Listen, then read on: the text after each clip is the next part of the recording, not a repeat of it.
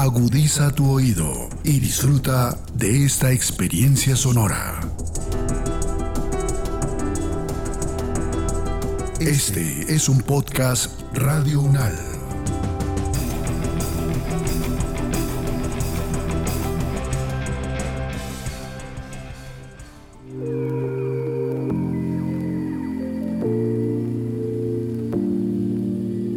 Bienvenidos a Les Herejes.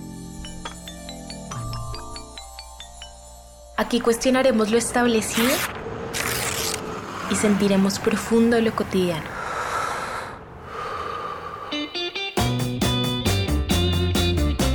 Les Herejes es un podcast realizado por la Escuela de Estudios de Género de la Universidad Nacional de Colombia.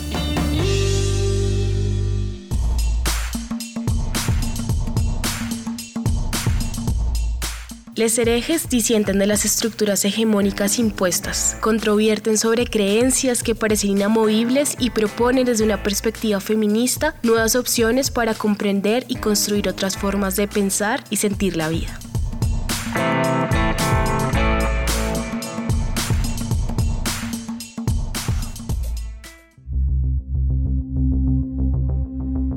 Somos les maricas, travestidas, desgenerizadas, inhumanas, deshumanizadas, ferales y salvajes. Somos les irreverentes, ingobernables, apatridas, marginales y sudacas. Somos les que estorban incomodan, les asesinadas y violadas para satisfacer placeres y comodidades humanas. Somos las moscas, ratas, cucarachas, vacas, cerdas, gallinas, zorras, cabras. Hacemos parte de las cansadas, adoloridas y desesperadas por las injusticias y violencias naturalizadas hacia las especies no humanas y hacia aquellas vidas que no encajan dentro del reducido espectro de la masculinidad. Nos reconocemos animales, mamíferos. Nos han lactado al nacer y hemos tenido que alimentarnos y cagar durante toda nuestra vida. Nos reconocemos como seres sintientes, pero también reconocemos al resto que desde otras especies están habitando este mundo. Nos entendemos desde el hábitat, desde el todo, desde la necesidad de equilibrarnos y acompañarnos en vidas profundamente placenteras. Y por eso maullamos, relinchamos, ladramos, bramamos, aullamos, porque entendemos la vida, la voz desde las voces y no desde los lenguajes antropocéntricos que nos han moldeado un falso poder por pertenecer a esta maldita especie humana. Hablamos desde el transfeminismo antiespecista. Queremos desestabilizar las opresiones, poner sobre las mesas feministas el debate por los privilegios de especie y sobre las mesas antiespecistas el debate por los privilegios de género. Queremos importunar y ser impertinentes, porque en este mundo apático y ciego, solo lo que incomoda es lo que se ve. Y si no nos ven, seguiremos muriendo bajo el mando de la opresión sexista y especista. Y si no nos ven ni nos escuchan, posiblemente muchas que coinciden con nosotras se seguirán sintiendo solas. Llamamos a esas esteparios que se unan a la jauría, a la horda, a la avalancha, porque no estamos solas y hay que construir redes, coser lazos y devenir rizoma para ser más fuertes y cuidarnos unas a otras. Estamos aquí para hacer un llamamiento a la empatía, a travestir la especie, a deshacerse de la domesticación de los cuerpos, a cuestionar los privilegios y a desafiar lo establecido por la violencia del capitalismo y el antropocentrismo y la heterosexualidad galopamos entre la caosfera y asumimos que estos mares, estas tierras, estos vientos y estas llamas no son nuestras, ni exclusivas para humanos. Nos resistimos a que nos cabalguen. Ninguna especie por encima de otra todas entrelazadas, sujetadas al devenir desordenado de los equilibrios propios de lo salvaje. Nada nos pertenece, somos parte del todo.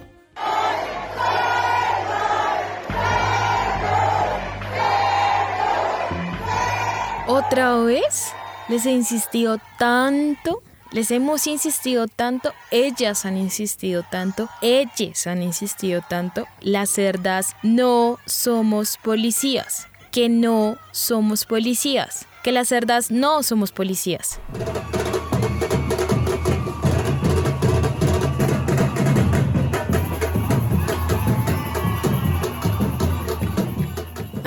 No puedo marchar, estudiar, trabajar, vivir así. No me aguanto a los chistes machistas. No hay lugar para las personas racistas. Ni para las personas homofóbicas o transfóbicas. Ni a las adultocentristas ni a las capacitistas y para las personas especistas.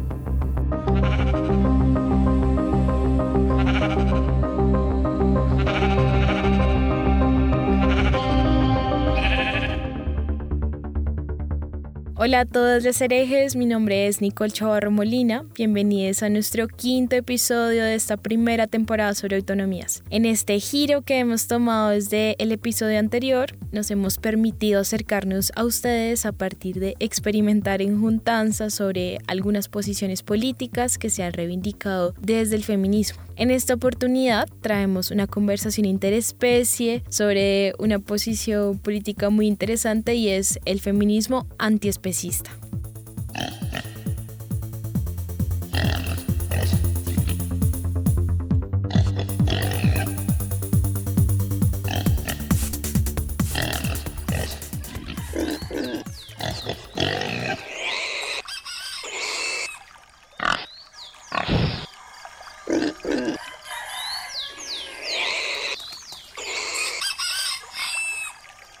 Mucho menos a las personas especistas.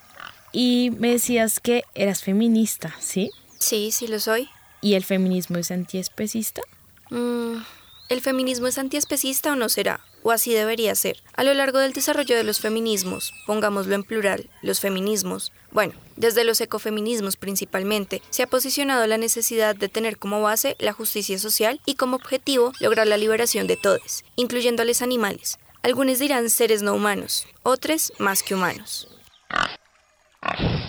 A veces siento, porque yo sí que siento. De pronto también pienso a veces cuando se me da la gana. Cuando no me ven, cuando me refresco en el barro y me quedo mirando la futura y me sumerjo en mi comodidad, en la tranquilidad y se me ocurre detenerme los movimientos de los humanos. Un pie, una mano, una cabeza, los pasos afanados, los cuerpos lejanos de los humanos que se limitan a las formas reducidas en las que han entendido y decidido vivir la vida. Ustedes deciden, ¿sí? Deciden sobre sus vidas. Algunas cosas. A veces se nos olvida, a veces queremos decidir sobre más. Supongo que de eso es la libertad. Las dudas de ustedes sí que son extrañas. ¿Se les olvida la libertad o solo deciden no serlo? ¿O se les dificulta siento que les fluye el egoísmo y la desesperanza. Se les olvida, se les olvida. O, o no lo hacen. ¿Decidir acaso no es más fácil? Bueno, es que realmente decidir requiere tiempo y sensibilidad. Y parece que eso se les agota rápidamente, pero por si acaso, no solo existimos los animales y los humanos. Sí, es verdad, nos falta tiempo y sensibilidad. pues aún nos comen y se quieren vestir como nosotros con nosotros, haciendo que dejemos de existir. Pero ¿acaso les hace esto reexistir desde dónde?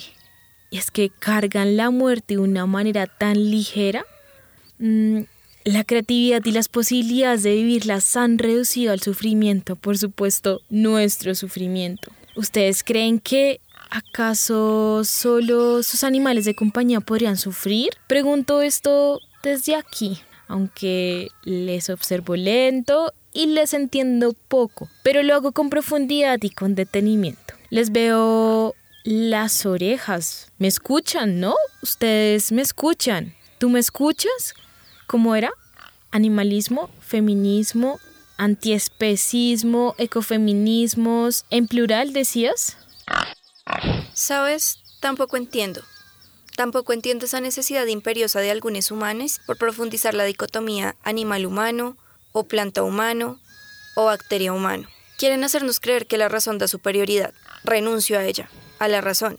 Si esa fuese la forma de anular los binarismos que exacerban la explotación y el sufrimiento de los seres más que humanos. ¿Podrías hacerlo? ¿Me enseñas?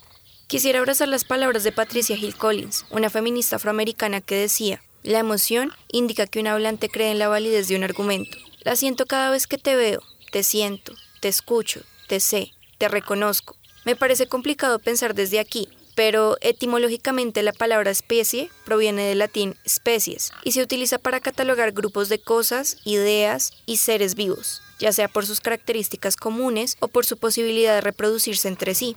Las concepciones de especie y especie humana se han ido definiendo desde un racionamiento cartesiano, desde el más simple en la naturaleza, que sería lo no humano, hasta el más complejo, que sería la especie humana, homogeneizando y negando individualidades a partir de esa mera concepción de especie. Asimismo, esta noción se basa en un discurso secular de especiación, en un terreno cuasi natural, que afirma que hay diferencias por las cuales algunas son más evolucionadas que otras.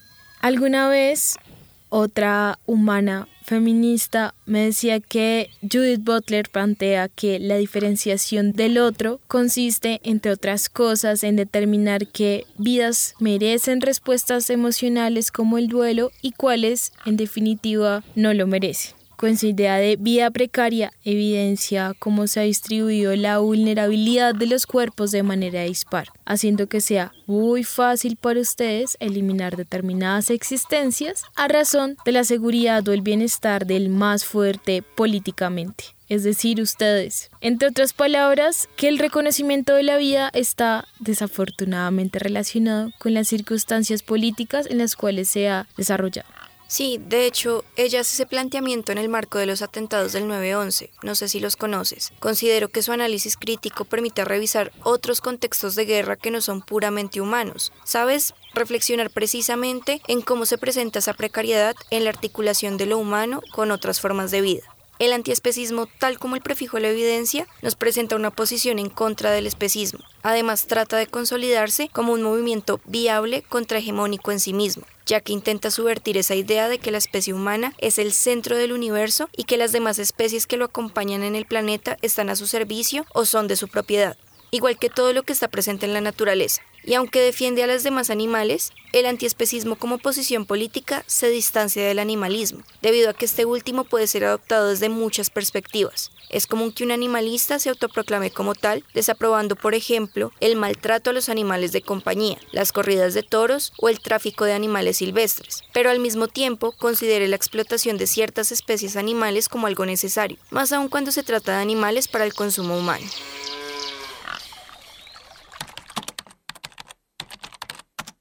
Carol Adams, al responder a la pregunta por la relación que hay entre nuestra cultura entre el trato a los animales y el trato a las mujeres, menciona que la opresión requiere poner en práctica la violencia, una violencia que normalmente implica tres cosas cosificación de un ser de tal modo que es percibido como un objeto en vez de como un ser viviente que respira y sufre, fragmentación, así la existencia del ser como un ser completo es destruida, y por último, consumo. En el libro La política sexual de la carne, Carol Adams menciona que en un mundo patriarcal la construcción del varón está íntimamente ligada a lo que consume, carne y mujeres. La masculinidad es construida en nuestra cultura en parte mediante el acceso al consumo de carne y el control de otros cuerpos. El antiespecismo es una postura política, entonces, en la que seres humanos y más que humanos se consideran sujetos de derecho, por lo tanto, no se debería ejercer violencia contra ninguno.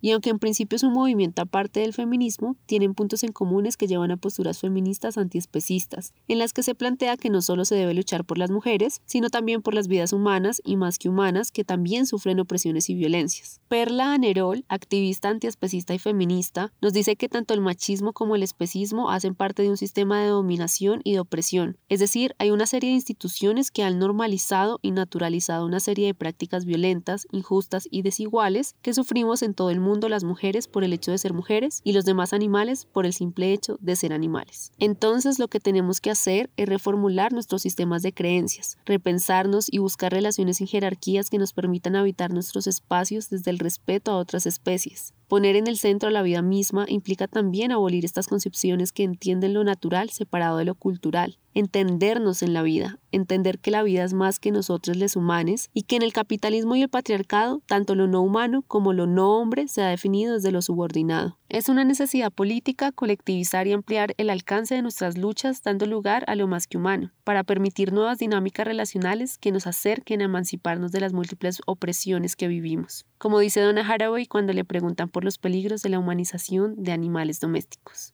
En vez de preguntarnos por la humanización de lo más que humano, nosotros deberíamos animalizarnos.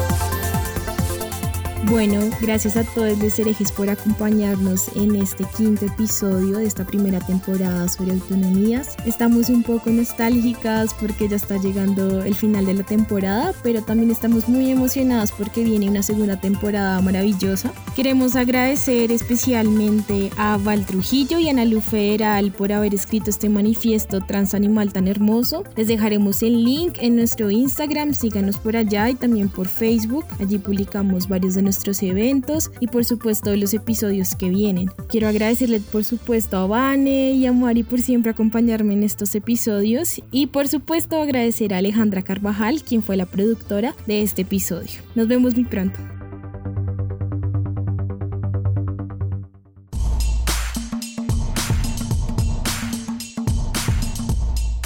Les herejes disienten de las estructuras hegemónicas impuestas, controvierten sobre creencias que parecen inamovibles y proponen desde una perspectiva feminista nuevas opciones para comprender y construir otras formas de pensar y sentir la vida.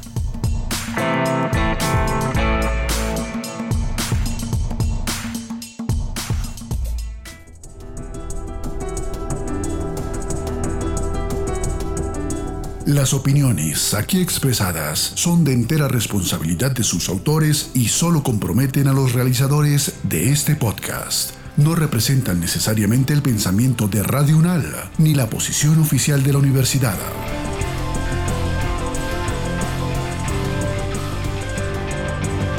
Este y otros podcasts en nuestro sitio web podcastradio.unal.edu.co. Síguenos en nuestras redes sociales. Nos encuentras como Podcast Radio UNAL, Universidad Nacional de Colombia, Proyecto Cultural, Científico y Colectivo de Nación.